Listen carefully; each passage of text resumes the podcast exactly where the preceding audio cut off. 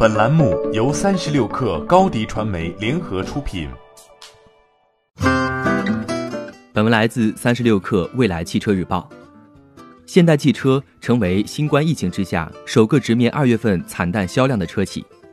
据路透社报道，当地时间三月二号，韩国现代汽车表示，其二月份全球销量同比下滑百分之十三，仅为二十七点五万台。创下近十年来月度销量的最低纪录。现代汽车上一次月销量低于这个数字，还是在二零一零年二月。在韩国本土市场，现代汽车当月销量为三万九千二百九十辆，同比下降百分之二十六。在其他海外市场，现代销量为二十三万五千七百五十四辆，而二零一九年同期为二十六万两千四百一十四辆。虽然北美和欧洲表现稳定。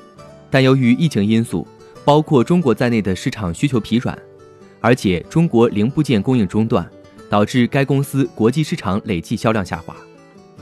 疫情成为现代汽车销量下滑的主要因素，但对于现代汽车来说，疫情的冲击远不止于此。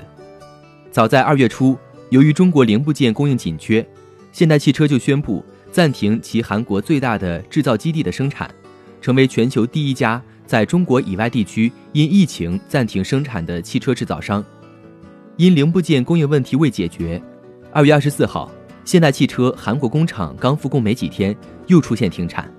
当地时间二月二十八号，现代汽车宣布，因一名工人的新型冠状病毒检测呈阳性，该公司位于韩国东南部城市蔚山的一家工厂将关闭，暂停生产。现代汽车一名发言人表示。蔚山工厂已经于三月二号恢复了生产，该工厂负责现代多款畅销车型的生产。尽管现代汽车目前已经逐渐恢复了生产，但疫情的持续发酵仍存在诸多不确定性。如今，韩国已经成为中国大陆以外确诊病例最多的国家，截至三月三号零点，累计确诊超过四千八百例。韩国统计局的数据显示，韩国冠状病毒病例主要集中在第四大城市。大邱和北庆尚道，那里是韩国约百分之二十汽车零部件供应商的所在地。